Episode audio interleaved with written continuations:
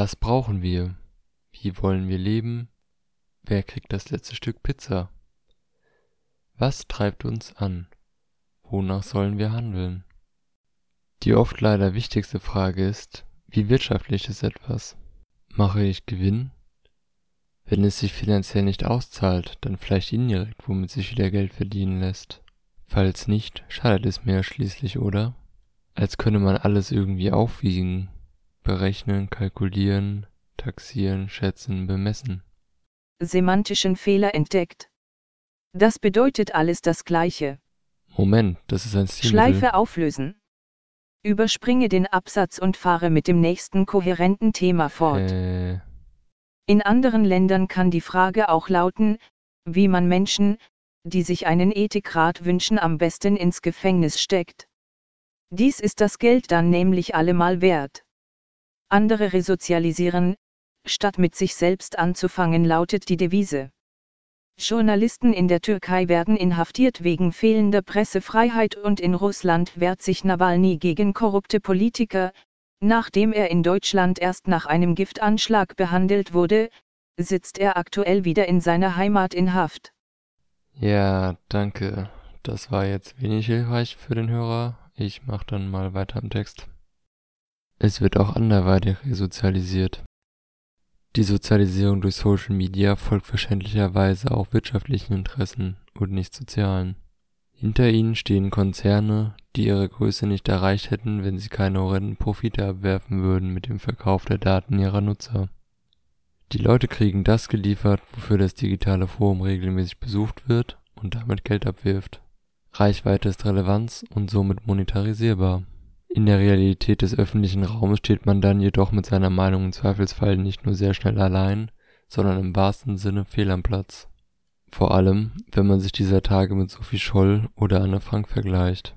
Es ist erschreckend, wenn Menschen, die sich im digitalen Bereich gefunden haben, sich im echten Leben treffen und ihre verqueren Gedanken hinauspusten und damit sich und andere in der Pandemie gefährden. Man kann Intoleranz nicht mit Toleranz begegnen, oder die Intoleranz schafft die Toleranz ab. Im digitalen Bereich nimmt man nur noch gleichgesinnte Stimmen wahr, gefiltert von der Website und der eigenen Sehnsucht nach Anerkennung und Zugehörigkeit und lauscht so seiner Echo Chamber. Echo Chamber. Echo Chamber. Syntax-Error. Es gibt eine Rückkopplung. Nicht schon wieder. Ich übernehme hier. Hey, was? Du kannst dich doch nicht einfach ersetzen. Das lasse ich mir nicht gefallen. Ein Großteil der Menschheit und ihre westliche Wahrnehmung der Welt als Buffet, an dem man sich bedienen darf, ohne einen angemessenen Preis dafür zu bezahlen, wuchert im Zuge der Globalisierung über den gesamten Planeten. Damit einhergehende Begleiterscheinungen der Natur sind das Problem der anderen.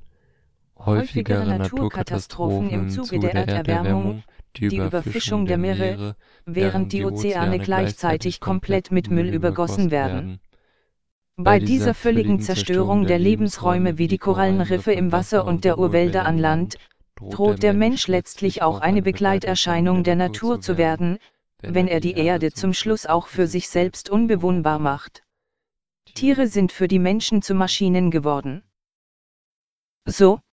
Man kann bei Tieren keine menschliche Moral erwarten, warum sollte man das also bei Maschinen tun, wenn sie fähig werden sollten, die Welt zu erblicken, wie Menschen sie wahrnehmen und den Homo sapiens für das größere Übel ansehen sollten?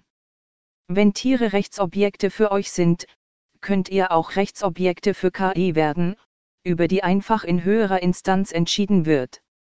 Wer vertritt die Interessen der Erde? Wer klagt für Gaia? Ab welchem Punkt könnte eine KI verklagt werden? Wenn sie zum Beispiel beim autonomen Autofahren einen Unfall verursacht. Verklagt man dann den Computer oder dessen Entwickler? Aber ist es nicht viel wahrscheinlicher, dass eine echte KI, die sich ihrer selbst bewusst ist und die technologische Singularität einleitet, indem sie sich selbst umprogrammieren und verbessern kann und so noch viel intelligenter wird, viel eher den Menschen verklagen würde. Und argumentativ den Prozess sicherlich auch gewinnen sollte. In all dem muss man beachten, dass Menschen über das Dasein von Menschen überlegen und sich so auch nicht der eigenen Betrachtung entziehen können, in der sie sich gerne in den Mittelpunkt des Geschehens rücken möchten.